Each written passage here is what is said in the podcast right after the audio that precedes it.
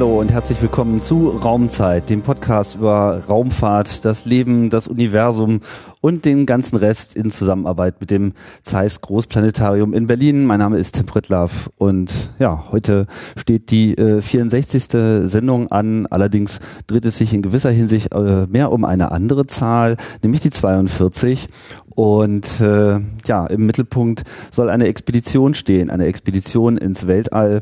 Und ich freue mich sehr, hier das äh, erste Mal einen Gast das zweite Mal zu begrüßen, nämlich Samantha, Samantha Cristoforetti. Hallo. Ja, hallo Tim, hallo alle. Willkommen äh, zurück. Wir hatten vor fünf Jahren schon mal das Vergnügen und damals, naja, da stand alles noch vor dir. Da war sozusagen der Beruf schon festgelegt. Du bist Astronautin, du hast äh, ähm, ja schon äh, immer zu den Sternen geschaut, äh, bist gut gefördert, motiviert worden in deiner Jugend, um dann 2009 tatsächlich Astronautin zu werden. Wir haben dann viel gesprochen über den äh, komplizierten Auswahlprozess und natürlich auch das ganze Training, was man dann äh, annimmt.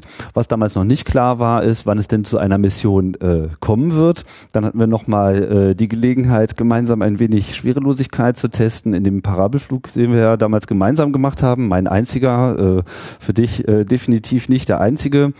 Da hattest du dann auch äh, freundlicherweise mein Häkelschwein aus der Schwerelosigkeit befreit, wofür ich ewig dankbar sein werde. Ja, und danach im äh, Juli 2012 war es dann soweit. Es wurde dann die Mission zugewiesen, die Mission 42. Was für ein Glück. Äh, genau genommen ja 42 und 43 um dann letzten Endes ungefähr ein halbes Jahr im äh, All zu sein. Damit ist dann, glaube ich, auch diese ganze damalige neue Astronautencrew mittlerweile äh, zumindest terminiert. Also ich glaube noch Thomas äh, Pesquet ist der Einzige, der jetzt noch äh, seine Reise antreten muss, aber auch da gibt es jetzt schon eine Mission, sprich das neue Team ist jetzt dann schon gar nicht mehr so neu. Genau, ja. ja, ähm, und da möchte ich mal einsteigen. Ähm, wie war das, als so die Mission zugeteilt wurde? Was, was denkt man da? Weil da wird es ja auf einmal ernst.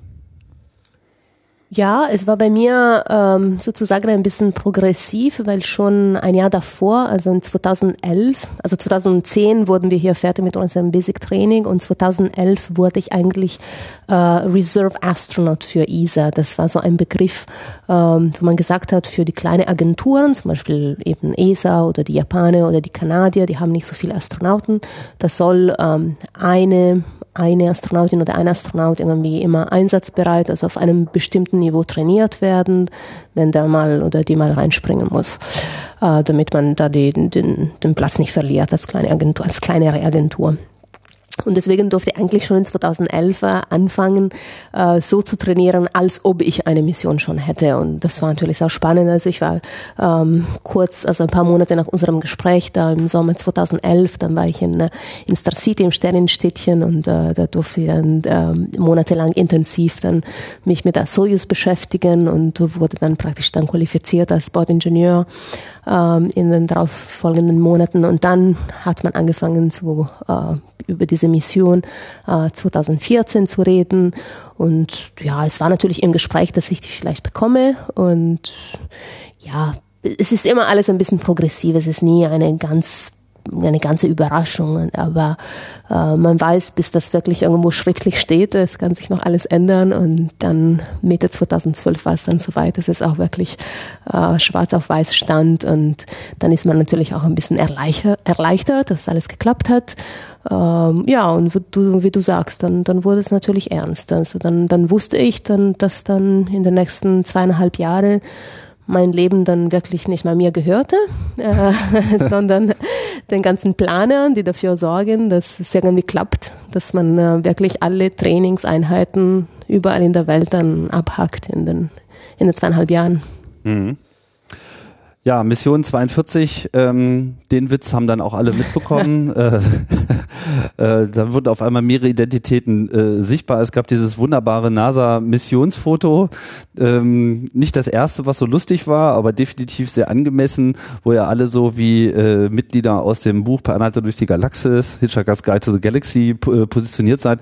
Du hast irgendwie so eine spacige Waffe in der Hand, äh, so, ja. so eine Art Fernrohrwaffe. Da habe ich jetzt gar keine richtige Vorlage aus dem Buch im Kopf oder war das einfach nur so? Die gibt es im? Film, ja. Die gibt es im Film. Die Ach so, im ah. Film, ja.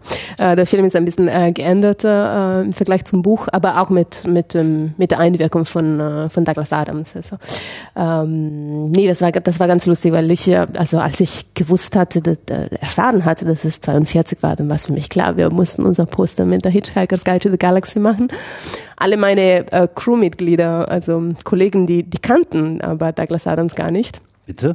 Also der erste Schritt war natürlich, den äh, sie, sie einzuführen in diese Welt. Und dann haben sie das eigentlich mit Begeisterung aufgenommen. Und dann das allerlustigste war, dass, es gab dieser Trainer in, in Houston, das, das war, er war damals der Trainer für die uh, Space Toilet, für die Weltraumtoilette, ein ganz lustiger Kerl und ganz begeistert für Douglas Adams. Und er kam eigentlich zu mir spontan und sagt, ich habe gehört, du willst diesen Poster machen, ähm, ich kann da mithelfen, ich kann zum Beispiel diesen Gun machen. Also es ist jetzt kein Photoshop, der existiert wirklich, der hat das mhm. fabriziert. Ach so. Und dann seine, äh, seine Frau, auch so eine begeisterte Science-Fiction-Fan, die war eigentlich eine Profi-Kostymistin, also die hat ganze Kostüme gemacht. Und die kam zum Shooting, hat alles irgendwie nachgeguckt, dass alles irgendwie klappt. Das ist unglaublich. Es ist kein Photoshop in dem, also ein bisschen Photoshop ist natürlich drin, aber die, die Kostüme und der Gun und so weiter, die existieren wirklich. Super. Und das Allerlustigste war, ich komme dann ähm, an, an diesem Vormittag von diesem Shooting und unser Commander, Butch Wilmore, so ein Navy-Pilot, ganz, ganz netter Kerl, aber auch ein ernsthafter Kerl. Und wie gesagt, bis vor ein paar Monaten kannte er gar nicht Douglas Adams. Und ich sehe, wie er da vor dem Spiegel steht und diesen Ausdruck mit dem Tee, mit der Teetasse übt da vor dem Shooting. Das fand ich ganz, ganz lustig. ja, äh, Tee produzieren auf der äh, im Weltraum. Da kommen wir noch gleich dazu. Da gab es ja dann auch noch einen schönen äh, Aspekt bei äh, deiner Mission. Ja, und überhaupt, also damit war ja sozusagen, äh, ich habe schon ein paar Rollen zusammengetragen, die ich so äh, ausgemacht habe. In diesem Moment war es ja im Prinzip Trisha Macmillan oder genannt äh, Trillian sozusagen, die äh, exponierteste weibliche äh, Person ähm, im Anhalter-Universum. Ähm, ja, ähm, was gab es denn jetzt im äh, sozusagen unmittelbar im Vorfeld zur Mission, was kam denn sozusagen dem Training jetzt noch hinzu? Also ich meine, man hat sich ja allgemein auf alles vorbereitet, aber jetzt wurde es ja konkret, jetzt musste man sich ja im Prinzip auch schon mal einstellen auf die wissenschaftlichen Experimente, die man letzten Endes begleitet. Wann setzte das ein? Sofort nach, dem, nach der Bekanntgabe?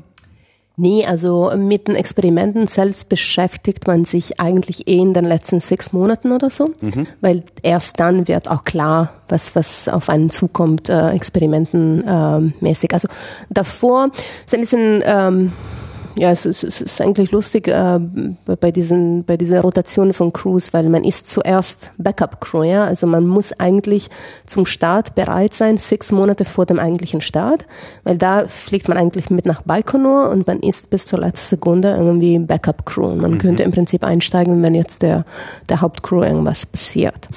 Äh, dementsprechend muss man eigentlich in den letzten sechs Monate vor dieser Backup-Runde beschäftigt man sich eigentlich mit den Experimenten, die die, die Hauptcrew dann machen soll, damit mhm. man auch für diese Experimente da einspringen kann, wenn das äh, der Fall sein sollte. Und dann in den wirklich letzten sechs Monaten kommen auch, also es gibt natürlich meistens einen Unterschied und es kommen neue Experimente dazu, die dann wirklich auch für, für unsere Besatzung also ähm, dementsprechend äh, geplant wurden. Ähm, und in den Jahren davor ist es mehr, ähm, man muss wirklich alle Systeme der Raumstation gründlich äh, kennen. Das heißt gründlich natürlich, die Spezialisten auf dem, auf dem Boden, die sind alle für ein System zuständig und das kennen sie tausendmal besser als wir.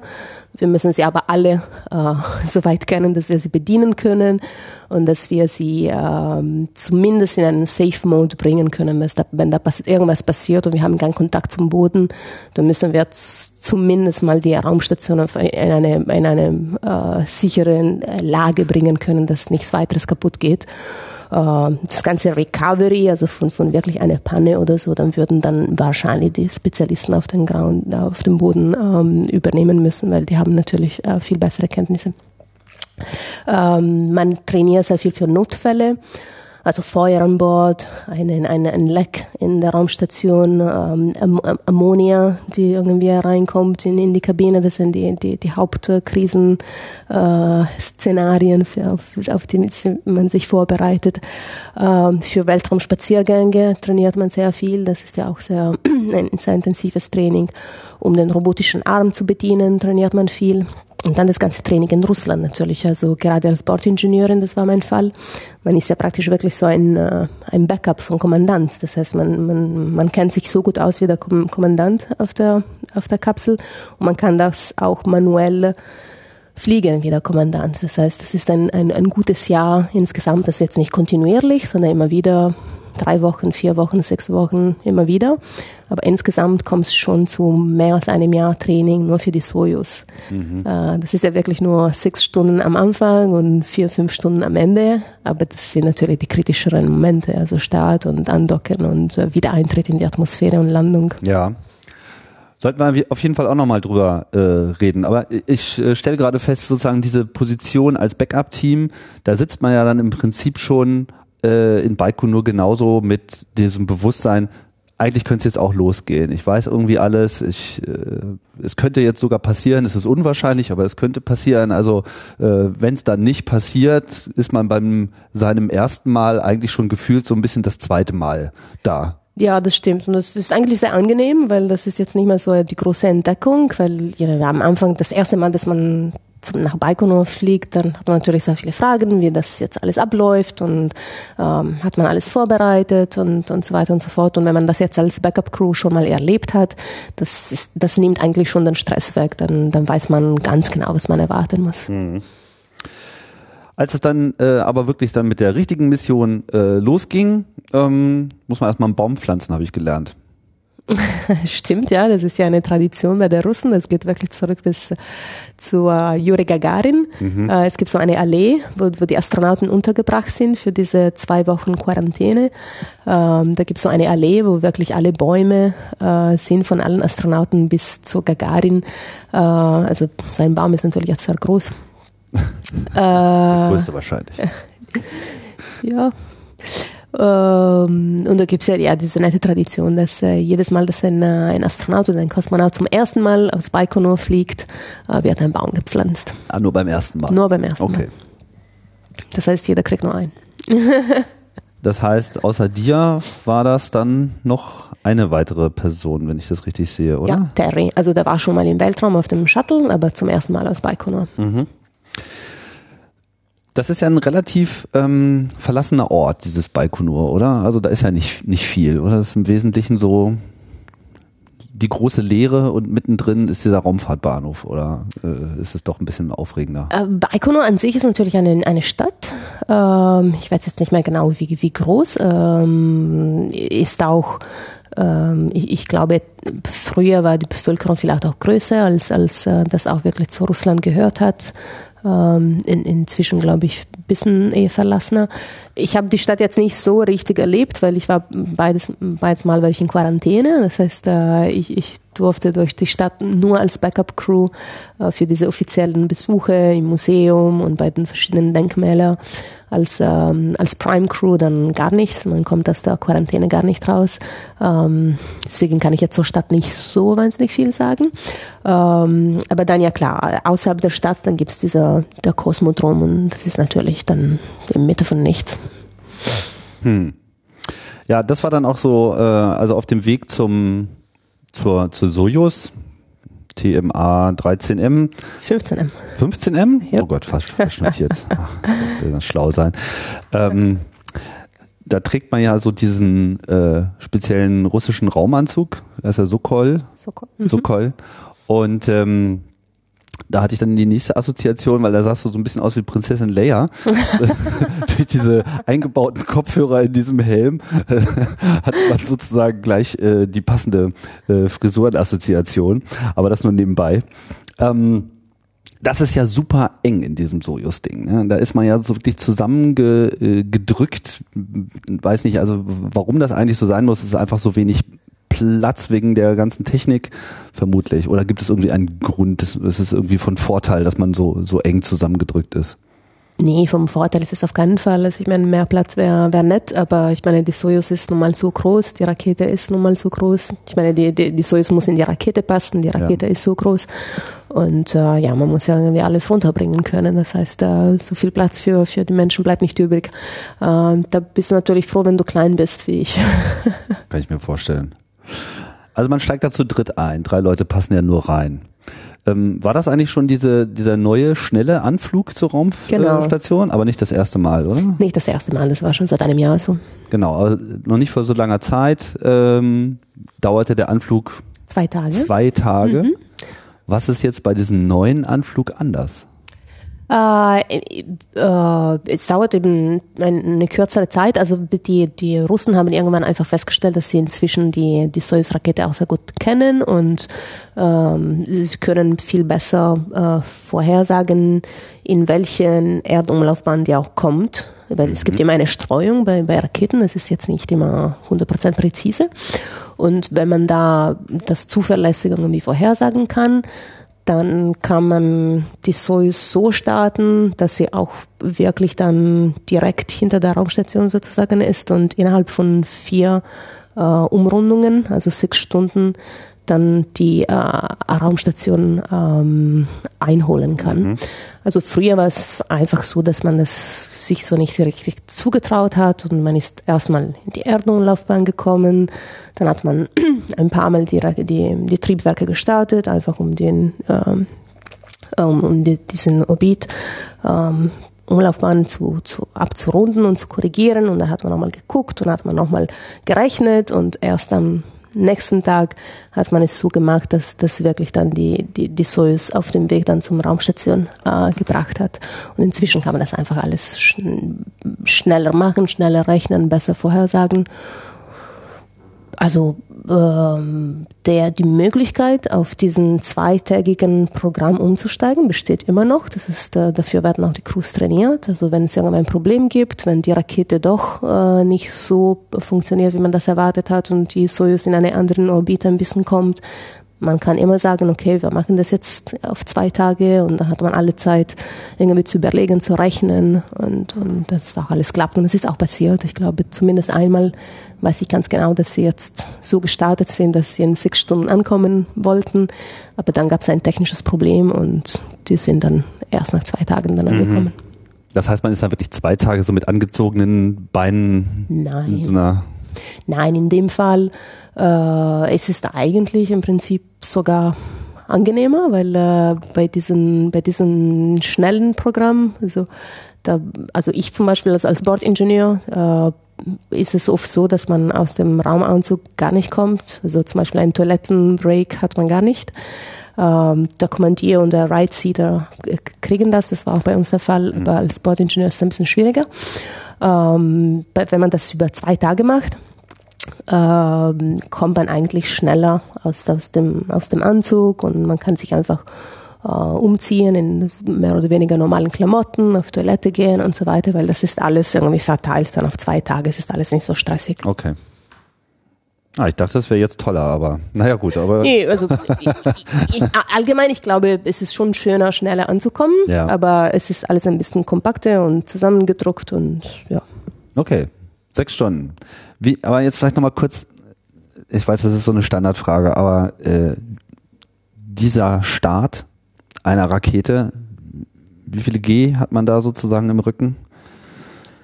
Das baut sich langsam auf, weil äh, je länger die Rakete oder die Stufe äh, funktioniert hat, desto leichter wird die Rakete, weil Treibstoff wird ja. ständig verbraucht und je leichter wird die Rakete, der Schub bleibt ungefähr der gleiche. Das heißt, die Beschleunigung wird immer mehr und immer mehr. Das heißt, am Anfang hat man bei der Soyuz kaum das Gefühl, dass man sich bewegt. Das ist jetzt wirklich äh, sanft äh, und langsam baut sich auf bis ungefähr auf 4 Gs, bisschen über 4 Gs, glaube ich. Und dann startet die nächste Stufe und es ist genau das gleiche wieder. Es baut sich langsam auf bis auf ungefähr vier irgendwas Gs. Ähm, nicht, nicht schlimm, also ich fand es jetzt nicht schlimm. Also ich fand es schlimmer bei der Rückkehr, weil man es dann nicht gewohnt ist. Man, man, man war jetzt 200 Tage, also in unserem Fall 200 Tage in der Schwerelosigkeit. Deswegen einfach nur ein G, einfach normales Gewicht fühlt sich äh, unangenehm an. Ja. Aber beim Start, wo man es eigentlich gewöhnt ist, fand es jetzt nicht so schlimm. Aber es war auch, sagen wir mal, so wie trainiert. Also das Training hat die richtige Antizipation hervorgebracht. War das schon Ah. so? Ja, kenne ich aus dem Training, kein Problem. Ja, also ich meine, die, diese 4G-Beschleunigungen, die äh, erlebt man eigentlich sehr oft in der Zentrifuge, äh, gerade jetzt als Kommandant und Bordingenieur, weil man den Wiedereintritt ähm, auch äh, übt und die Prüfungen machen muss. Die, die, werden, die, die finden eigentlich in der Zentrifuge ähm, statt. Und 4G sind eigentlich normal, auch ein bisschen mehr. Das, das, das kennt man. Wann merkt man denn das erste Mal Schwerelosigkeit? Also, ähm, wenn dann, wenn man in den äh, Umlaufbahn gekommen ist, das heißt, äh, die, die letzte Stufe vom Triebwerk äh, schaltet sich aus, äh, dann ist man schwerelos. Äh, man ist aber auch sehr eng gebunden im Sitz. Das heißt, man fängt, man fängt nicht einfach an zu schweben.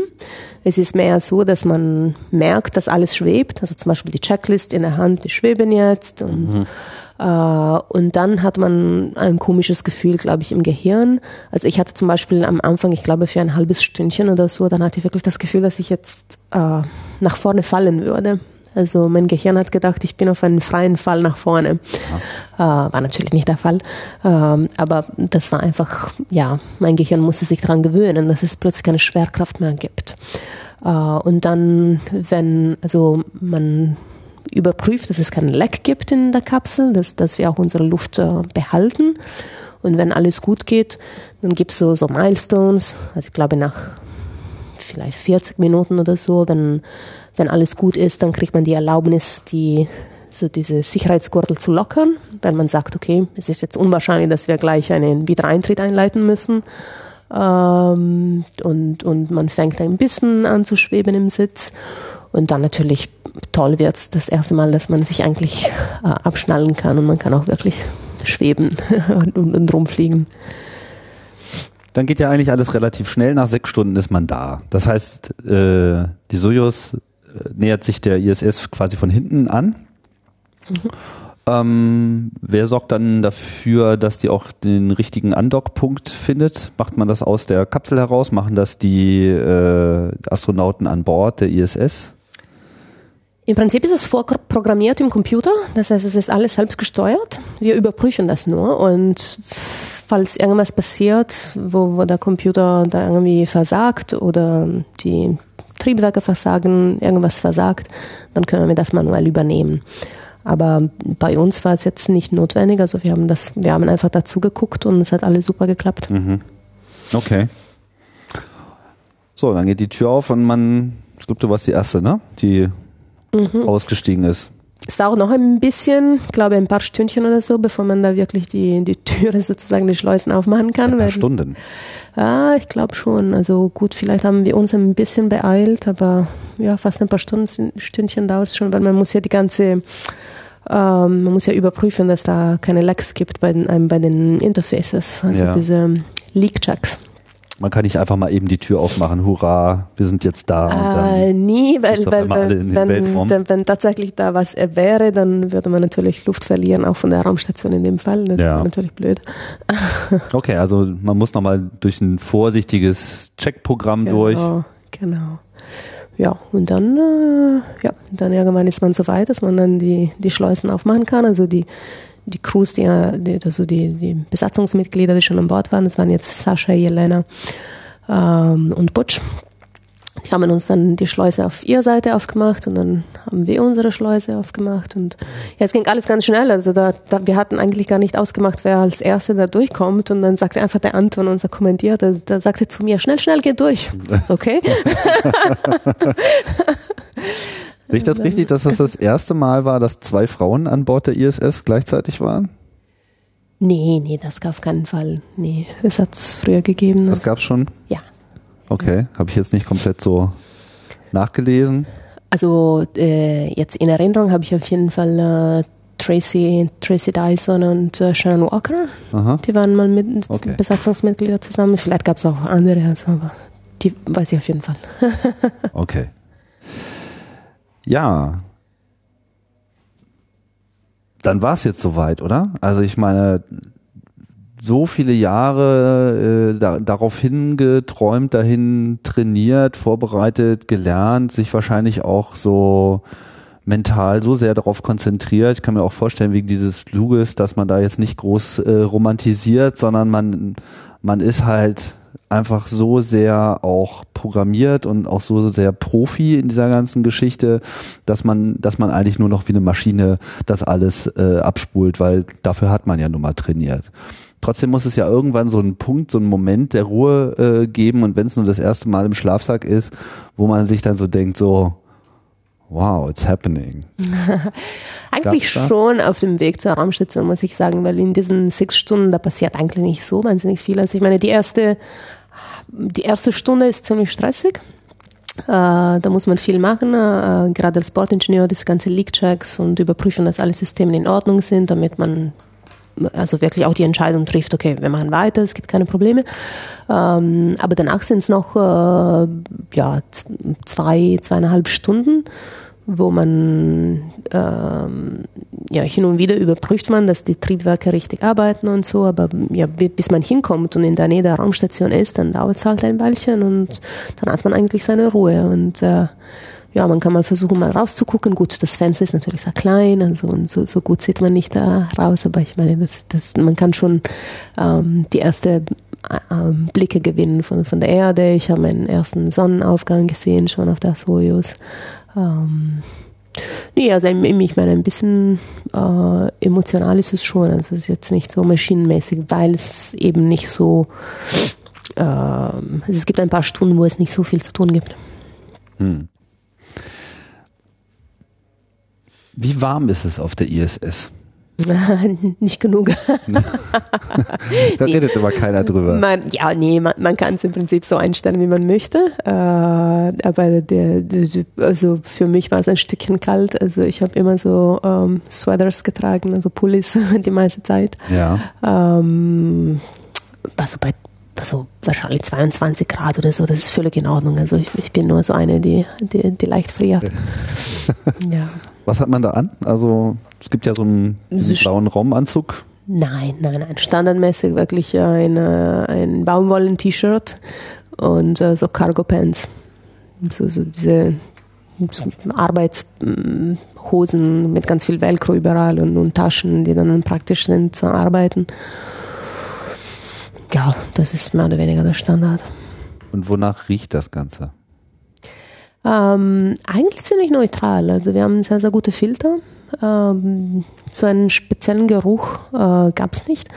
Gut, ich meine, wenn man jetzt wirklich mit der Nase hingeht, in PMM, an, ganz am Ende, wo die ganzen Toilettencontainer gestapelt, oder nicht gestapelt, aber verstaut werden, bevor sie dann eingepackt werden mit Müll ähm, für äh, den Wiedereintritt in irgendeinen Müllcargo, ähm, dann riecht es natürlich, klar. Aber so allgemein in der Kabine oder so, dann ist eigentlich sehr, sehr neutral. Was, was ganz speziell riecht, ist, wenn, äh, wenn zum Beispiel ein, äh, ein Cargoschiff ankommt und dann, ja, dann, dann baut man diese Verbindung zwischen dem Schiff und der Raumstation und und, und dann praktisch, wenn man jetzt den, die Schleuse auf unserer Seite aufmacht, dann ist praktisch die, die, die zugemachte Schleuse von, Raum, von diesem Raumschiff noch da und die war lange Zeit im, im Weltraum, im offenen Weltraum. Und da kriegt er diesen Geruch von, ja, das ist, was wir jetzt Weltraumgeruch nennen. Das ist natürlich der Weltraum riecht nicht. Ja. Ähm, aber das ist ja dieser, dieser Metall, der ausgesetzt wurde zum, zum Vakuum für eine, ja. für, eine, für eine Weile. Und das, das riecht eigentlich ziemlich unangenehm, ein bisschen wie, ja, wie ein, ja, Essen, das irgendwie schlecht geworden ist, äh, mit einer Mischung von Verbrannten. Oder auch so ähm, Spacewalkers, also Leute, die auf einem Weltraumspaziergang waren, wenn sie dann wieder reinkommen, also die riechen auch ein bisschen so. Mhm. Und wie laut muss man sich das da vorstellen? Ich ja, meine, da laut, sind viele ja. Maschinen ja. macht man sich immer nicht so klar. Ja, vor allem ähm, ja, Pumpen und Ventilatoren gibt es ganz viele. Also es ist schon laut. Also in einem Modul, von einer Seite von einem Modul bis zur anderen Seite, das sind vielleicht, was weiß ich, sechs, sieben Meter oder so. Man muss schon laut reden, wenn man miteinander reden möchte. Und in einigen Modulen geht es gar nicht, weil die einfach zu laut sind. Also zum Beispiel der Note 3, also ähm, wo die ganze ICLES, also ähm, Live Support ähm, Ausrüstungen drin sind. Das, das, sind so Ausrüstungen, die besonders laut sind. Da gibt es besonders viele Pumpen und Ventilatoren und so weiter.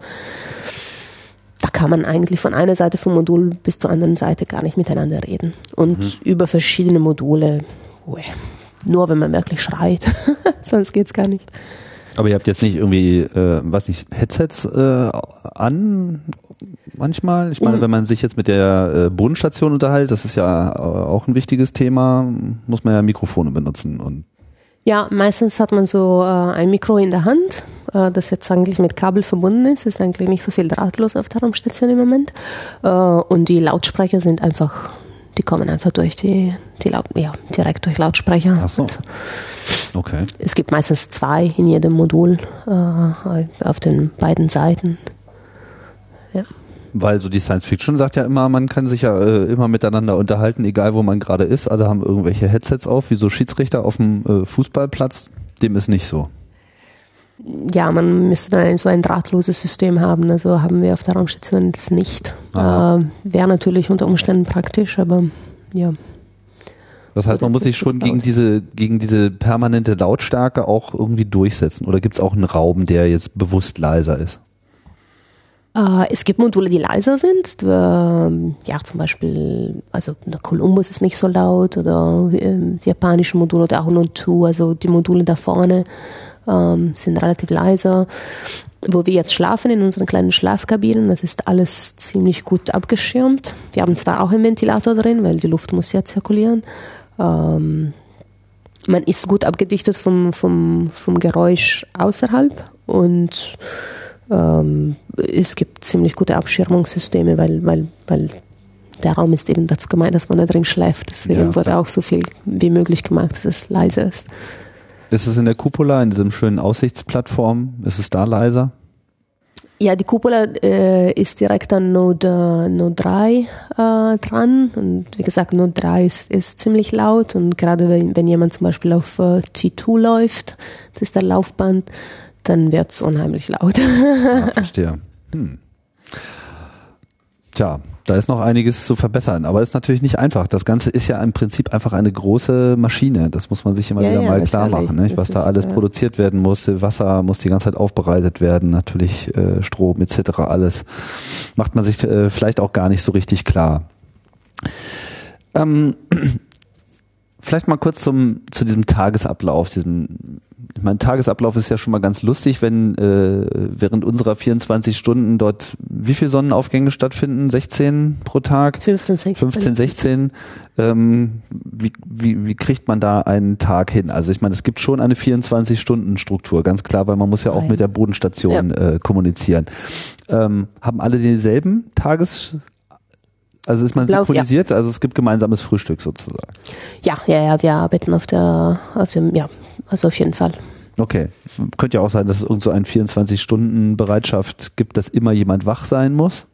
Nein, nein. Das ist nicht so. Okay, also die ISS schläft auch irgendwann und dann äh, passiert da einfach nichts. Genau. Und dann geht es wieder los und äh, wie lange ist so der, der Tageseinsatz dann aber auch? Man ist dann 12, ja, 16 Stunden äh, unterwegs. Ja, genau. Also ich meine, der, der Arbeitstag, der fängt äh, typischerweise zwischen sieben und halb acht mit äh, der Morning DPC, das ist die Daily Planning Conference.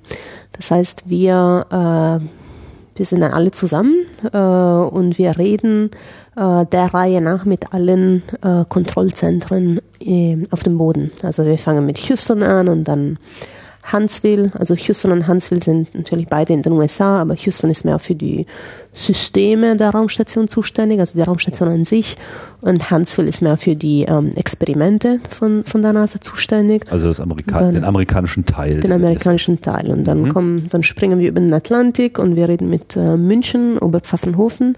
Das ist das Kontroll Kontrollzentrum für Columbus, also für die Systeme von Columbus, aber auch für die ganze äh, ESA-Wissenschaft an Bord. Mhm. Das sind beiden, das nennen wir COL-CC. Und dann springen wir über zu, äh, zu Kuba in Japan.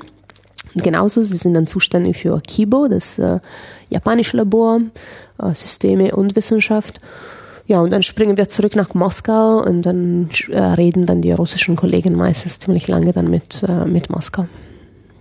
Ja, und dann geht's los. Also jeder hat äh, einen Plan und das wird jetzt nicht von uns erstellt, sondern von, von diesen Teams von Planern auf dem Boden. Äh, es gibt so eine Art elektronisches Kalender und dann gibt es eine rote Linie, die runterkommt. Das ist die Timeline, wo man eigentlich sein sollte. Und man versucht da irgendwie äh, da, damit zu halten. Also manchmal dauert irgendwas ein bisschen länger und dann muss man versuchen, danach zu holen oder mit dem Boden abzusprechen, wie, wie man das macht, wie, wie kann man das jetzt äh, hinkriegen, dass das alles noch klappt. Ähm, manchmal geht alles reibungslos und man ist auch schneller fertig als geplant, je nachdem. Ähm, das kann natürlich Experimente sein, es kann Wartungsarbeit, du hast es ja angesprochen, die Raumstation ist eine Riesenmaschine, die braucht natürlich äh, Wartung, Instandsetzung. Ähm, es kann sein, dass es jetzt ein spezieller Tag ist, wo ein Weltraumspaziergang stattfindet oder eben ein Raumschiff ankommt, so ein Cargoschiff. Das muss dann gefangen werden mit dem robotischen Arm. Es muss angedockt werden. Es muss auch wieder mal so Leak-Checks gemacht werden. Es muss alles äh, umgerüstet werden, damit man da die Schleusen aufmachen kann. Und dann gibt es auch sehr viel Cargoarbeit. Das muss alles ausgeladen werden. Äh, das nimmt auch ein Stück Zeit. Ähm, beziehungsweise am Ende der Mission von diesem Schiff muss, muss das Schiff auch wieder beladen werden. Entweder mit Müll, wenn das jetzt destruktiv äh, wieder reinkommt äh, oder eben mit Sachen, die dann zurück auf den Boden kommen müssen, zum Beispiel einem Dragon, das eigentlich heil wieder auf die Erde beziehungsweise in den Ozean dann ähm, kommt. Ähm, manchmal gibt es auch ähm, äh, ähm, Öffentlichkeitsarbeiten, also wir können mit, mit Schülern oder Studenten reden oder mit Media. Ähm, das sind auch so kleine Aktivitäten, die dann im Plan drinstehen. Mhm. Ähm, was waren denn jetzt deine Experimente, mit denen du dich im Wesentlichen äh, beschäftigen musstest oder die betreut werden mussten? Ja, ist ein bisschen äh, schwer jetzt alles zu erzählen, weil in, in sechs Monaten gibt es natürlich viele. Also insgesamt auf der Raumstation laufen zwischen 200 und 250 äh, Experimente in einem in, in sechs Monaten oder so. Mhm. Gut, okay, man, beschäftigt nicht, man beschäftigt sich nicht mit allen. Also erstens ist das ein bisschen aufgeteilt, also nicht jeder Astronaut arbeitet mit jedem Experiment. Und es gibt auch Experimente, die äh, im Hintergrund laufen, mit denen wir eigentlich gar nichts zu tun haben, außer es gibt irgendwelche Probleme und dann braucht man irgendjemanden mit Händen. Ja, also so die Aber, ganzen Dauerinstallationen. Genau. So das äh, Alpha-Magnetspektrometer, da steht zum Beispiel da oben genau. rum und keiner muss sich groß drum kümmern. Ja, genau. Da mhm. werden die Daten direkt zum Boden geschickt. Und, ja, ja. ich meinte jetzt auch gerade so konkret äh, Experimente, mit denen du sozusagen mehr zu tun hattest als äh, vielleicht jetzt mit dem Rest. Ja, das sind meistens die Experimente, wo man als Astronautin auch äh, Subjekt vom Experiment ist. Das sind dann die, die meiste, die, die meiste Zeit dann auch in Kauf nehmen. Äh, nehmen. Ähm, zum Beispiel, ich hatte Experimente, wo man die ähm, äh, den Rückfluss vom Blut vom Gehirn zum Herz untersucht hat. Das war eigentlich das erste Mal, dass man das ähm, angeguckt hat. Ähm, das ist eigentlich auch relativ intuitiv auf der Erde. Wenn man steht, dann hilft die Schwerkraft. Ähm, man möchte eigentlich verstehen, was der Mechanismus ist im, im, im Weltraum. Das ist äh, wahrscheinlich eh ähnlich zu dem, was jetzt auf der Erde ist, wenn man liegt. Das heißt, es ist nicht mehr so sehr die Schwerkraft, es ist mehr so die Atmung. Ja. Das, das wollte man untersuchen und das ist eigentlich auch interessant, weil dadurch hat man auch äh, so Diagnostikverfahren ähm, entwickelt, die relativ einfach sind. Ähm, und die, die, diese Teams, die wollen die dann auch klinisch jetzt einsetzen auf der Erde. Äh, die haben Atmungsprozesse äh, untersucht, auch zum ersten Mal. Also was passiert in den Lungen. Also da da gibt es diese, dieses Austausch von Gasen bei der Atmung und es wurde eigentlich nie untersucht, was jetzt in der Schwerelosigkeit passiert, ob sich das ändert und wie sich das ändert. Ähm, das war auch so ein neues Experiment, Airway Monitoring. Äh, es war eigentlich ganz lustig, weil wir einen Teil von diesem Experiment bei niedrigerem Druck machen mussten. Deswegen waren wir eigentlich im Airlock eingesperrt und wir haben dann den Druck dann erniedrigt. Ähm, es gab kognitive Experimente, also äh, da musste ich eigentlich ziemlich lange, so stundenlang, so eine Reihe von Aufgaben machen, wo die äh, Wissenschaftler untersuchen wollten, wie, ähm, wie sich das Gehirn anpasst an die Schwerelosigkeit im Sinne von Gleichgewicht und Kontrolle von der Bewegung äh, und wie schnell diese, diese Anpassung stattfindet. Ähm, dann gab es Experimente über den Schlaf, dann habe ich mehrere äh, Nächte so eine Art ganz enges T-Shirt tragen mussten, wo ganz viele Sensoren drauf waren, äh, mit denen dann die Wissenschaftler den, den Schlaf, also die Schlafmuster untersuchen konnten. Ähm, dann gab es ein, äh, ein Experiment über ähm, zirkadianische Rhythmen, also Circadian Rhythms, also wie, ähm, wie ändert sich dieses, dieses ähm, Tag-Nacht-Rhythmus also nicht so sehr jetzt subjektiv, also nicht wie der Astronaut das empfindet, sondern wirklich auch wie der Körper sich physiologisch anpasst. Und das kann man eigentlich mit, äh, mit das ist korreliert mit Temperatur. Das heißt, man musste dann 36 Stunden lang äh, komische Sensoren dann äh, tragen, die die Körpertemperatur dann ständig gemessen haben. Äh, und dann gibt es natürlich Experimente auf zum Beispiel, also nicht direkt auf den Körper vom Astronaut, sondern zum Beispiel auf Zellen. Also es gibt, es gab Experimente mit Stammzellen, also wie äh, differenzieren sie sich anders in der Schwerelosigkeit als jetzt auf dem Boden ähm, oder auf ähm, Knochenzellen. Also bei einem Experiment weiß ich noch, da hat man untersucht, äh, ob spezielle Arten von ähm, Nanopartikeln, die man zugeben kann, ob die effektiv sein können bei diesem Osteoporose-ähnliches Prozess, die im Weltraum passiert, wo die Astronauten sehr, sehr viel Knochen, äh, Knochenmasse abbauen.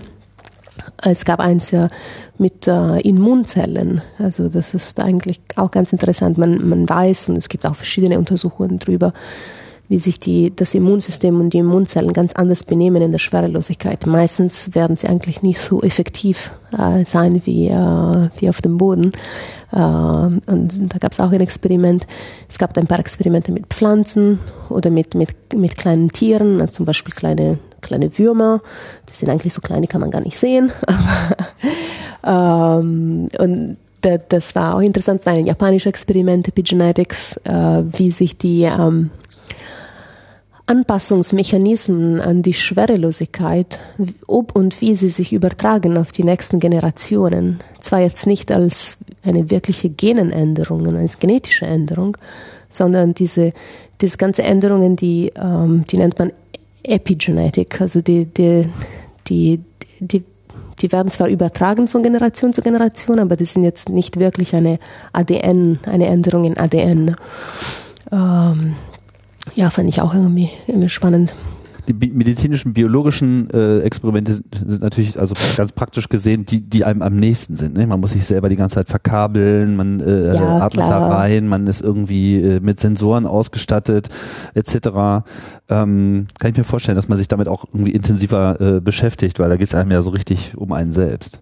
Ja, weil, weil man auch vor dem Flug dann äh, mehrere Sitzungen gemacht hat. Das heißt, man, man, man kennt sie auch sehr viel, ähm, weil, weil die, die Wissenschaftler, die möchten immer, die, die brauchen immer einen Vergleich. Die müssen zunächst mal die Messungen machen vor dem Flug und dann mehrmals im Flug, um dieses ganze äh, Anpassungsverfahren anzugucken. Also sie wollen jetzt nicht nur wissen am Ende, was sich geändert hat, sondern wie schnell sich das geändert hat, also den ganzen Verlauf über die sechs Monate. Äh, deswegen macht man die auch mehrmals und dann nach dem Flug macht man sie nochmal, weil sie wollen ja auch sehen, wie alles ob und wie alles wieder auf die Normalität mhm. zurückkommt. Das heißt, man ist auch nach dem Flug sozusagen auch noch äh, damit beschäftigt, noch voll dabei.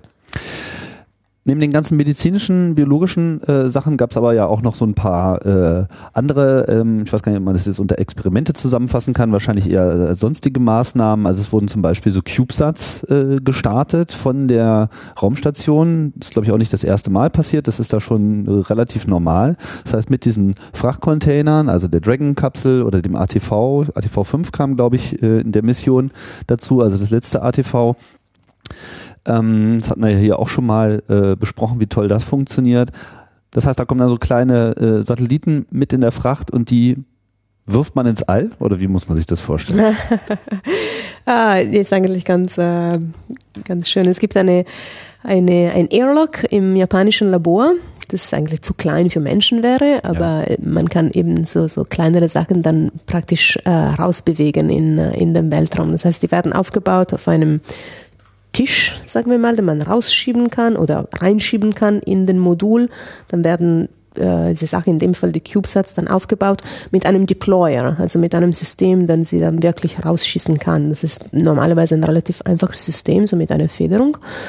Die werden dann äh, drauf montiert von den Astronauten. Dann kann man diesen, diesen Tisch dann wieder reinschieben in, den, in diesen Airlock. Man macht die, die Tür zu auf unserer Seite, dann Vakuum in diesem kleinen Airlock. Das schaut aus wie ein Zylinder. Und dann wird die Tür aufgemacht auf der Außenseite. Dieser Tisch dann kann rausgeschoben werden. Und direkt da in der, in der, in der Nähe, die, die, das japanische Labor hat auch so einen kleinen robotischen Arm. Da kann dann diesen Deployer fangen Deployer mit diesem CubeSats und dann wird er in die richtige Richtung ausgerichtet und dann wird diese, dieser Deployer aktiviert und wie gesagt, normalerweise mit einem einfachen Federsystem werden sie rausgepusht, also rausgedruckt ähm, und die kommen dann damit auf ihren Erdumlaufbahn. Wie gesagt, das ist ja, die Richtung ist auch wirklich so kalkuliert, dass sie jetzt keinen dass, sie, dass wir sie jetzt nicht mehr treffen. Also, also wohin schießt man sie jetzt? Mehr nach innen, mehr nach außen? Ähm Gut, das weiß ich jetzt nicht genau, das weiß ich nicht mehr. Meine, die dürfen ja nicht Aber auf demselben Orbit wie die ISS unterwegs sein, weil dann würden ja, das, deswegen, ja, nee, deswegen habe ich ja erwähnt. Also da, da, da, muss ja wirklich in die richtige Richtung kommen, dass sie jetzt, äh, wie gesagt, mit uns, dass, dass wir sie nicht mehr treffen. Also wir mögen sie ganz gerne, aber wir wollen sie nicht mehr sehen.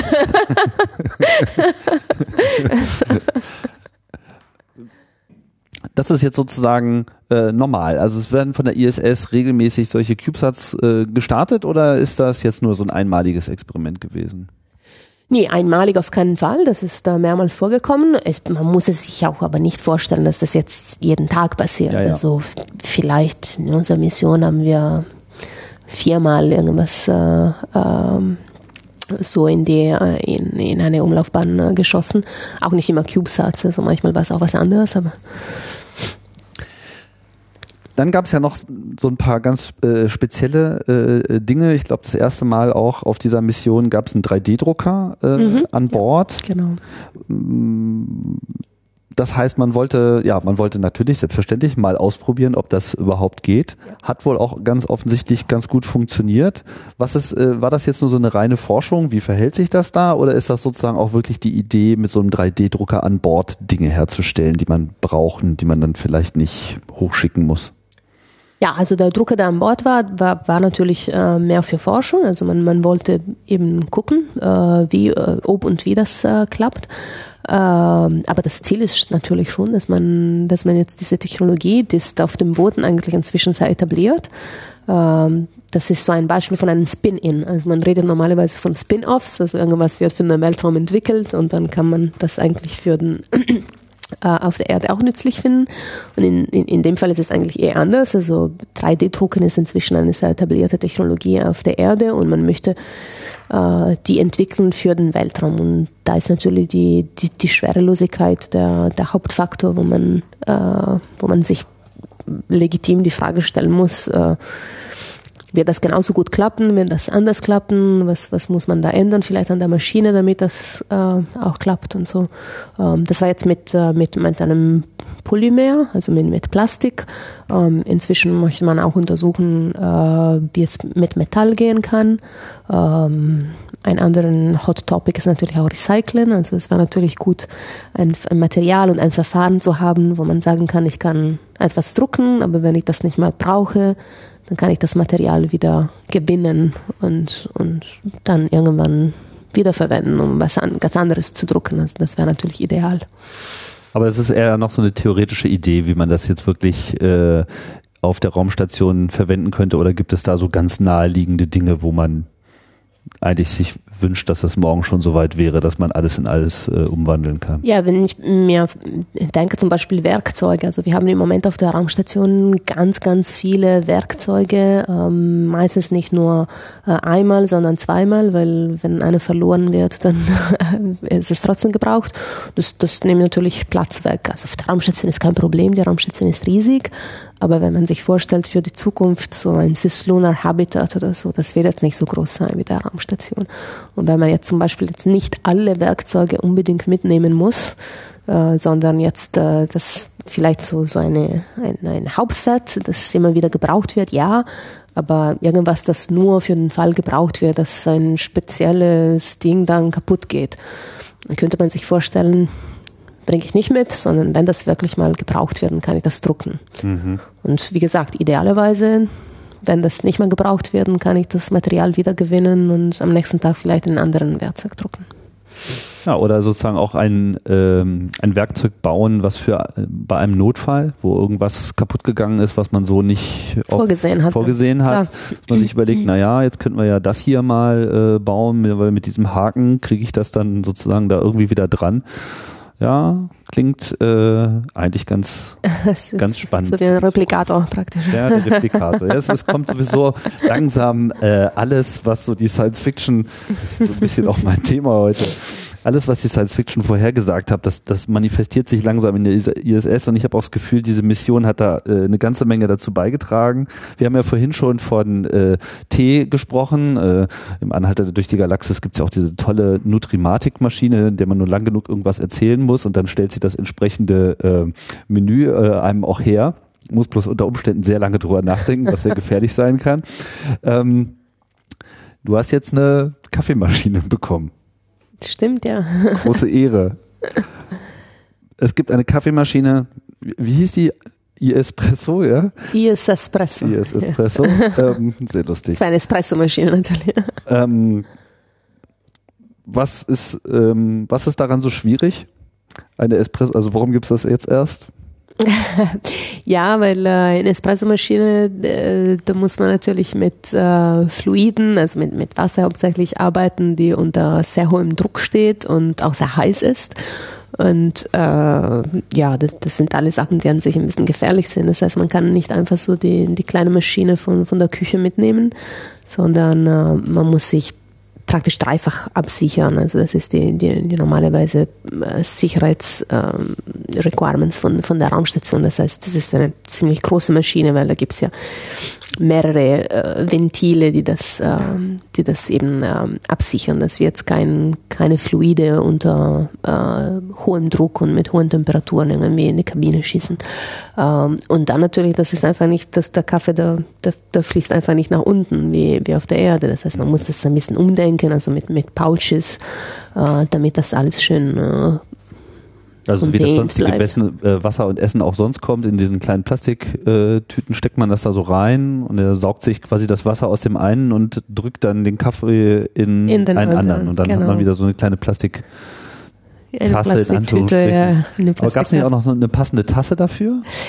Ja, das war ganz lustig. Also gleichzeitig kamen diese äh, Zero-G-Cups. Das war eine Idee, die vor ähm, einigen Jahren der Don Pettit hatte. Das ist ein NASA-Astronaut, der sehr, so ein Wissenschaftler, sehr, sehr kreativ ist. Und er hat sich gedacht, weil man, man denkt, ich, ich glaube, man, man denkt immer vielleicht, dass äh, Tassen ein Problem sind, weil die Fluiden dann die Flüssigkeiten einfach rausfließen würden. Ja. Was auf Dauer auch der Fall wäre, aber wenn ich vorsichtig ein bisschen Wasser in eine Tasse reintue, das bleibt schon da drin. Also langsam würde es sich, sich bewegen, aber man kann, man muss sich jetzt nicht vorstellen, dass das jetzt gleich außer Kontrolle gerät. Ähm, außer man, man fängt an, irgendwie die, die Tasse irgendwie rumzubewegen oder so.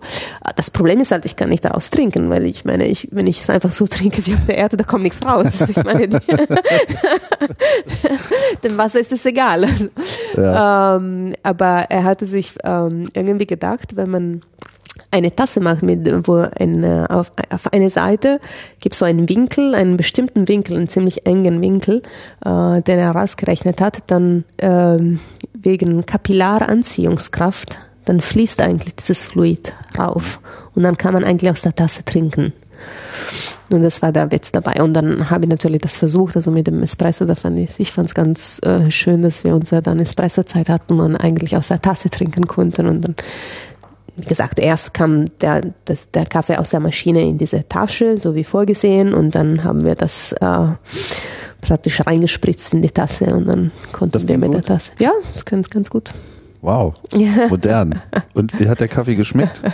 Ja, gar nicht schlecht, also fand ich. Ja. Also sonst gibt es keinen Kaffee oder gibt es schon auch, auch Kaffee? Instant-Kaffee. Also das ja. sind ja einfach, einfach, diese Tüten, wo es Puder drin gibt und dann gibt man äh, Wasser dazu, warmes Wasser und dann Aber jetzt halt richtiger Espresso, wie sich das für so ein ah. Frühstück gehört. Genau. Toll. Tolle Sache. Warum hat man das gemacht? Ja, teilweise wollte diese, ähm, diese Gruppe, die das gemacht hat, äh, ja, das einfach mal so als Technologiedemonstration machen, dass man jetzt mit diesen äh, Fluiden unter hohem Druck und unter hoher Temperatur äh, weiß, wie man damit umgehen kann bevor wir noch auf die äh, schönen Dinge zu sprechen kommen, da gab es ja noch so einige, ähm, wollte ich noch mal so auf die etwas dramatischeren äh, Phasen äh, kommen. Äh, man bereitet sich ja so für einiges vor, aber was dann letzten Endes passiert, weiß man ja nicht. Ähm, es gab äh, einmal den Fall, dass äh, man, glaube ich, sogar einem, äh, einem, einem, irgendeinem Festkörper ausweichen musste. Da wurde dann die äh, Raumstation angehoben oder hat so eine Ausweichprozedur gemacht. Das ist aber was ganz Normales eigentlich. Das findet öfter statt. Ja, das, das findet relativ oft statt und ist eigentlich undramatisch an Bord. Also wenn das jetzt zum Beispiel über die Nacht passieren würde, dann würden sie uns gar nicht wecken. Also die würden uns am nächsten Vormittag sagen. Übrigens, ihr seid da gerade äh, etwas ausgewichen. Genau.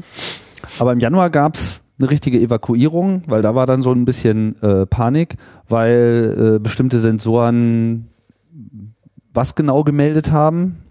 Also wir, wir haben so einen, äh, einen Emergency-Alarm bekommen, also das ist das, was man ungern hört. Ja. Ähm, vor allem wenn ähm, ja, weil ähm, Feueralarm hatten wir eigentlich ähm, relativ oft an Bord, aber die waren meistens Fehlmeldungen. Ähm, aber dann plötzlich an diesem Tag haben wir dieses Ammonia-Alarm gesehen, also Ammoniak. Mhm. Äh, das ist natürlich äh, sehr giftig. Äh, wir haben Ammoniak an, äh, in den Kühlleitungen außerhalb der Raumstation, auf dem amerikanischen Teil der Raumstation, nicht auf dem russischen. Mhm. Und die sind eigentlich unter höherem Druck als die Kühlleitungen innerhalb der Raumstation, wo Wasser fließt. Und bei den äh, Wärmetauscher, wenn da irgendwie ein Leck äh, entstehen sollte, dann würde natürlich Ammoniak dann reinfließen, weil der Druck höher ist. Ähm, und dementsprechend bereitet man sich für diesen Fall vor, ähm, muss einfach ganz schnell die ähm, Sauerstoffmaske ähm, anziehen und so schnell wie möglich gucken, dass alle äh, im, im russischen Segment dann sind und die Schleuse dann wird dazu gemacht, dass kein ähm, Austausch von Luft mehr stattfindet zwischen den zwei Teilen. Ähm, dann wird dann gemessen im russischen Segment, ob, ob da doch irgendwie Ammoniak in der Luft ist ähm, oder nicht. Also wir haben das dann alles gemacht und äh, ja, im russischen Segment war es auf jeden Fall alles in Ordnung. Dann konnten wir die, konnten wir die Masken dann drunter nehmen und ganz normal atmen da und uns mit dem Boden unterhalten. Ähm, keiner von uns hatte Symptome, keiner von uns hatte was gerochen. Also wir hatten schon den Verdacht, das wäre irgendwie ein, ein False Alarm, also eine, eine Fehlermeldung, aber ähm, wussten wir natürlich so richtig, nicht so richtig. Und dann ja, haben die Spezialisten in Houston das äh, den ganzen Tag das äh, dann untersucht, weil ich glaube, das war gegen 9 Uhr vormittags, als das passiert ist. Und dann ähm, man möchte natürlich sicherer äh, sein und, und wirklich verstehen. Es, es, war ein bisschen komisch, weil es in ein paar Sachen gleichzeitig passiert. Irgendwie ein, ein Computer ähm, hat einen, einen Fehler gehabt und, und ein Sensor gleichzeitig und ja, verschiedene Signale, wo, wo, wo die Spezialisten auch praktisch den ganzen Tag gebraucht haben, um das Ganze zu rekonstruieren, dass es auch Sinn hat und die auch mehr oder weniger sicher sein konnte. Das war wirklich nur ein, ein False Alarm. Äh, und dann konnten wir dann vorsichtig dann zurückkommen. Das war ganz lustig. Ich meine, man kommt zurück und das war alles ganz leise weil die ganzen Ventilatoren und Pumpen dann angehalten wurden, wegen mhm. diese, um, um diesen Luftaustausch anzuhalten. Mhm. Das ist das Erste, was das Computer auch automatisch macht bei, bei so einem Alarm. Es wird alles ausgeschaltet, es wird alles ganz leise. Und, und, die Luft hat komisch gerochen, so als ob man jetzt äh, in einen Keller gehen würde, wo es irgendwie feucht ist und, und kein Luftaustausch äh, stattgefunden hat den ganzen so. Tag. Achso, weil die Luft sozusagen dann von der eigenen Atmung die ganze Zeit angefeuchtet wird, aber diese Feuchte wird nicht mehr aus der Luft herausgenommen? Gut geatmet hatte da keiner mehr, weil, wie gesagt, wir waren ja evakuiert im russischen Segment, aber ja, irgendwie es hat sich so, ja, es hat ein bisschen so gerochen als, als ein, ein, ein Kellerluft oder so. Da hat keiner mehr geatmet. Habt ihr nicht, die Luft nicht, angehalten? Nicht in dem Teil von der Raumstation, also ja. nicht im amerikanischen Teil, da war kein, kein lebender Mensch mehr den ganzen Tag, aber als wir dann zurückkamen. Das heißt, am Ende wusste man aber auch, was es war? Also was, was jetzt der eigentliche Grund war für diesen Fehlalarm? Ja, wie gesagt, es war eine Kombination von Events, die irgendwie gleichzeitig äh, stattgefunden haben. Und ja, im Nachhinein kann man das äh, nachvollziehen und erklären, aber klar, in dem Moment war es jetzt nicht so einfach, alle Teile von diesem Puzzle zusammenzutun. Ich meine, die Raumstation ist doch ein ziemlich kompliziertes System, eine komplizierte Maschine. Ähm, ja, aber kein Ammoniak. Super.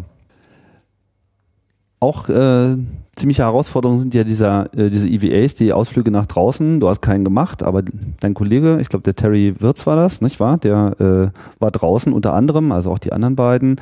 Ähm, da gab es doch was. Da ist doch wieder dieses Problem aufgetaucht mit dem Wasser im Helm. Ja, wobei es jetzt nicht so dramatisch war wie, wie jetzt bei Luca Parmitano jetzt Genau, vor, bei, bei dem war es ja schon richtig, so. richtig viel Wasser im Helm, ja. will man ja überhaupt nicht hören. Ähm, man wundert sich natürlich so ein bisschen, warum, warum das dann gleich nochmal passiert ist, obwohl man diesen Fehler schon mal hatte.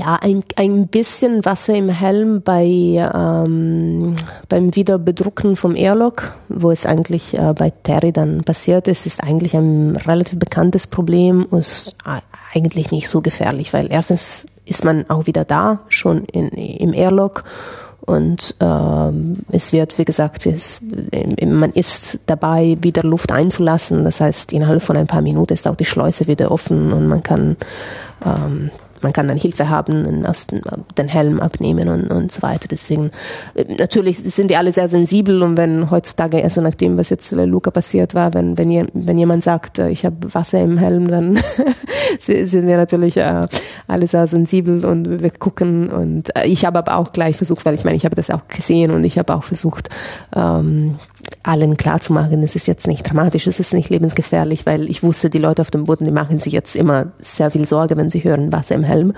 Ähm, aber ich habe das gesehen, das war jetzt nicht viel und äh, ich bin schon davon ausgegangen, dass jetzt keiner stirbt. und ähm, ja, de de dementsprechend. Da bleibt man cool. Genau. Was ja auch noch so ein Teil der Arbeit ist, neben diesen ganzen regelmäßigen Tätigkeiten, ist so ein bisschen auch der Kontakt mit der Öffentlichkeit. Du bist ja auch schon eine ganze Weile lang am äh, Twittern und sicherlich auch noch auf anderen Kanälen äh, unterwegs. Ähm, das eine oder andere, der eine oder andere Berührung äh, gab es ja dann auch in besonderen Momenten. Also Le Leonard Nimoy ist äh, gestorben. Schöne äh, Gelegenheit, mal den Vulcan Salute äh, äh, ins Foto äh, zu bringen. Ähm, da hast du dann auch gleich die nächste äh, Science-Fiction-Rolle nochmal ausgefüllt, so ein bisschen äh, wie Catherine Janeway mit mm. äh, dem schönen äh, entsprechenden Trekkie-Shirt. Als bekennender Trekkie äh, dürfte das ein besonderer Moment gewesen sein. Aber wie ist denn das Verhältnis zu der Öffentlichkeit? Also denkt man darüber nach, dass man da jetzt sozusagen über der Erde äh, ist und so eine große ähm, Teilnahme, also spürt man überhaupt eine Teilnahme der Leute auf der Erde? Wie ist da dieser Austausch? Was was spielt das ähm, Ja, ich meine, man, man spürt es auf jeden Fall, wobei wahrscheinlich nicht, äh, nicht ganz. Also man ist schon ein bisschen in einer, in einer Bubble da oben, also man kriegt nicht alles mit. Gut, es gibt Astronauten, die, die, die möchten das alles mitkriegen und man kann das dann absprechen mit den Teams auf dem Boden und man kann sagen, alles, was irgendwie über meine Mission geschrieben wird, das möchte ich sehen, schickt mir das, Videos, Fernsehberichte oder so. Das wollte ich eigentlich auf keinen Fall. Äh, deswegen habe ich auch nicht so wahnsinnig viel mitbekommen. Als jetzt gerade in Italien, ich bin ja Italienerin und äh, es ist immer ein bisschen so bei, bei uns äh, ESA-Astronauten, da ist äh, natürlich jeder der Held oder die Heldin im eigenen Land, ähm, wobei wir natürlich eher europäische Astronauten sind. Ähm, und ich, ich, ich, war schon überrascht, als ich zurückkam, was für eine äh, Präsenz die die Mission dann gehabt hatte im, im, Fernsehen und in den Berichterstattungen und so weiter und so fort. So, so viel hatte ich jetzt nicht mitbekommen oder erwartet. Ähm, aber jetzt gerade was Social Media angeht, das, da kann man schon gucken. Ich meine, dass das jetzt ein, dass es gut ankommt oder schlecht ankommt, meistens eigentlich gut und dass die Leute sich begeistern und, und ähm, ja. Habt ihr denn eine richtige Internetverbindung da oben? Wir haben eine Internetverbindung, die ist auch sehr, sehr langsam und umständlich. Ja, wie auf der Erde. Also, nee, nee, also viel, viel schlimmer. Es ist manchmal wirklich von, wie, wie diese Dial-Up-Modems von den, von den 90er oder so. Also teilweise wirklich sehr umständlich. Aber ich meine, könnt ihr selber direkt lostwittern oder ist das sozusagen, geht das alles nochmal durch irgendeinen Proxy? Äh, also man, man kann direkt ja. lostwittern, also was man kann, man loggt sich eigentlich äh, remotely ein auf eine Maschine auf der Erde und diese Maschine ist dann auf dem Internet. Also mhm. keine keine eigentliche ISS-Maschine ist auf dem Internet. Ja, ja, das wäre natürlich unsicher, wäre aber das wäre keine gute Idee. Also es gibt es ganz separat Computer, die wirklich nur dazu da sind, dass wir uns einloggen können auf eine Image in, äh, in Houston. Um, ähm, und, und dann auf das Internet kommen. Aber wie gesagt, es ist schon umständlich. Also es ist nicht so, dass ich jetzt irgendwie Lust gehabt hätte, da rumzugoogeln, was jetzt über meine Mission gesagt wird. Das wäre zu umständlich gewesen. Mhm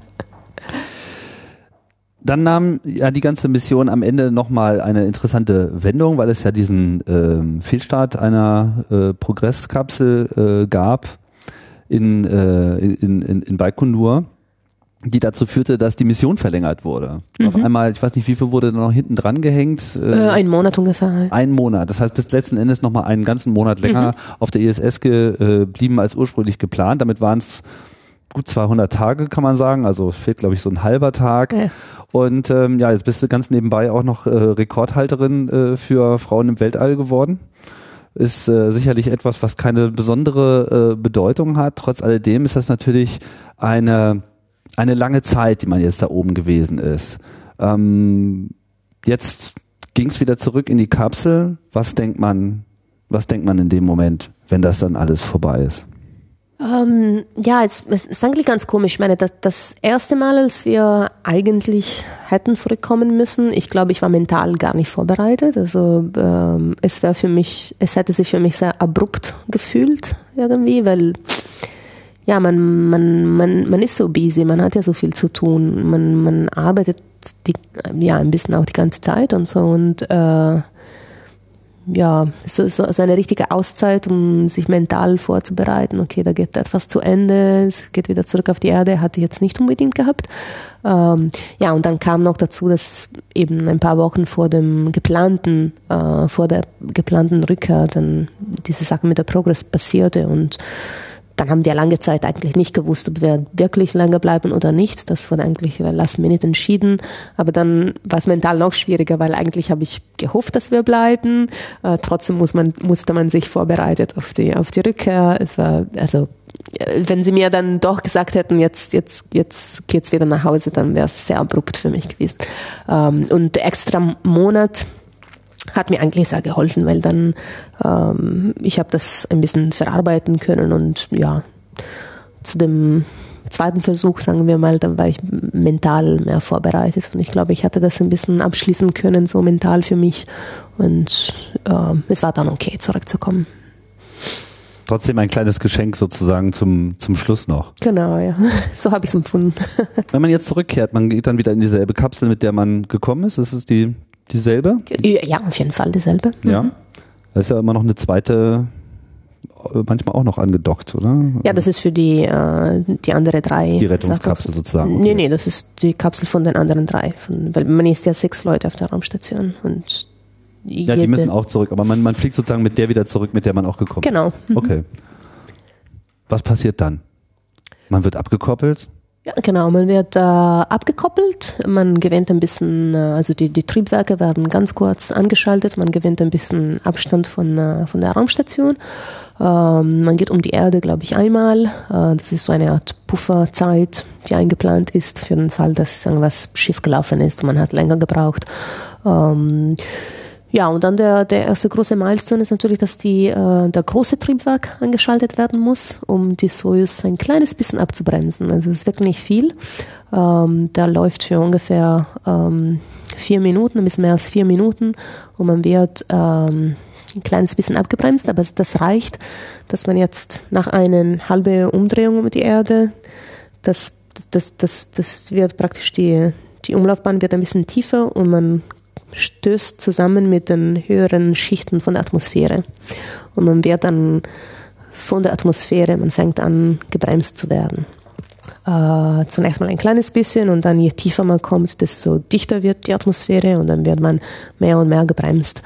Ähm, und dementsprechend wird es auch äh, in, der, in der Kapsel äh, teilweise ein bisschen unangenehm, weil, äh, wie ich vorhin gesagt hatte, ich meine, nach 200 Tagen Schwerelosigkeit ist einfach ganz normales Gewicht unangenehm und dann wird es natürlich auch viel höher. Man kommt eigentlich zweimal über 4 Gs bei einem ganz normalen Wiedereintritt wie unserem. Mhm. Äh, man fühlt sich wirklich so gedruckt in den, in den Sitz und äh, ähm, ja, deutlich unangenehmer als jetzt beim Start. Also ähm, ist vielleicht auch ein bisschen länger. Ähm, Was ist ja, laut? Ja, es wird teilweise laut, also vor allem, also gut, muss, muss ich ein bisschen äh, zurückgehen. Also nicht die ganze Sojus kommt zurück, sondern nachdem der Triebwerk abgearbeitet hat und wir abgebremst wurden. Das nächste ist eigentlich, dass äh, die Sojus in drei Teile ähm, geteilt werden muss, weil nur der mittlere Teil, das sogenannte Wiedereintrittsmodul, Descent Module, das ist das einzige, das den Wiedereintritt auch überleben wird. Mhm. Ja. Das hat, der hat so ein Hitzeschild. Und die zwei Teile auf den Seiten, also das Teil mit dem Triebwerk, also das Service Module und dieser runde Orbital Module, äh, wo zum Beispiel die Toilette drin ist, die werden dann abgekoppelt, also wirklich mit, mit, mit so kleinen Explosionen. Also man, man fühlt wirklich so diese, diese, diese kleinen Explosionen, die stattfinden. Ähm, und dann äh, gehen sie weg und die brennen dann in die Atmosphäre auf und dann ähm, wie gesagt, also mit dem Wiedereintrittsmodul kommen, kommen äh, zur Erde zurück. Ganz am Ende, wo die Schichten wirklich dicht sind und es wirklich sehr, sehr warm wird, dann wird, ist, ist wirklich, man ist wirklich wie ein Feuerball. Also überall drumherum ist Plasma. Man verliert die Kommunikation, weil die durch, durchs Plasma kommen, kommen die Radiowellen nicht mehr. Und äh, wenn man rausguckt, dann sieht man wirklich Feuer. Feuer, das vorbeigeht. Äh, ist eigentlich ganz lustig. Ähm, und dann der nächste sehr dynamische Moment ist, wo der, ähm, der Parachute, also der, der Fallschirm dann ähm, aufgeht. Und das ist eigentlich ähm, ja, ein ziemlich äh, gewaltiger Stoß da. Und dann für 20 Sekunden oder so, dann ist man wirklich rumgeschaukelt, weil die, die Kapsel muss natürlich langsam zur Ruhe kommen. Ähm, ja, und dann ist es ungefähr zehn Minuten oder so relativ ruhig. Ich meine, man, man, kommt ja langsam runter unter diesem Fallschirm. Ähm, es war bei uns eigentlich super schönes Wetter in Kasachstan. Die ganze Rettungshubschrauber und Flugzeuge, die haben uns äh, sehr schnell gefunden, Kontakt aufgenommen. Die fangen an mit, mit dir zu reden. Ich meine, die sagen, ja, wir, wir sehen euch, schaut alles gut aus. Die sagen dir, wie hoch du bist. Und am Ende machen sie so eine Art Countdown. Also die sagen, ja, 500 Meter, 400 Meter, 300 Meter auf die Landung vorbereiten und dann bumm, dann ist man, dann ist man auf einmal da. Dann ist man auf einmal da, ja. Und super schwer. Und echt super schwer. Also man fühlt sich wirklich, also unglaublich schwer. Alles alles wird sich schwer, einfach so eine Hand hochzuheben, ähm, etwas ganz Leichtes zu tragen, wie was weiß ich, ein Papierbecher, das man in der Hand hält. Man hat den Eindruck, da ist was irgendwas ganz Schweres, das auf die Hand druckt, obwohl es eigentlich nur ein Papierbecher ist. Da muss das Gehirn sich wirklich auf, auf, auf das Gefühl vom Gewicht und vom Druck auf dem Körper dann wieder dran gewöhnen. Und das, das, das dauert schon ja die 24 Stunden oder so einfach mental, um sich dran wieder zu gewöhnen. Also gar nicht nur, weil der Körper sich jetzt so detrainiert hatte, nee, sondern einfach, weil der Kopf davon ausgeht, nichts hat mehr Gewicht. Ja, nee, es ist wirklich, es ist wirklich eine Perzeption vom, vom Gewicht, das, ist völlig anders, weil äh, ich meine, es, es, hat jetzt nichts mit Kraft zu tun. Ich meine, wir trainieren eigentlich im Weltall, also wir waren eigentlich in, in, in guter Form. Also es ist nicht, dass jetzt wahnsinnig viel Muskelkraft verloren hätte. Zumindest nicht auf den Hauptmuskeln, also auf den kleinen posturalen Muskeln, klar schon, weil die, mhm. die kann man schlecht trainieren, aber auf den großen Körpermuskeln, die man sowieso trainiert, mit Squats und Bicep Curls und so weiter. Ich hatte jetzt nicht unbedingt viel Kraft verloren. Ja, habt ja auch jeden Tag zwei Stunden trainiert da oben. Ne? Genau. Ne? Mhm. Aber es ist wirklich nur mental. Ich meine, da, das Gehirn erwartet das alles nicht mehr.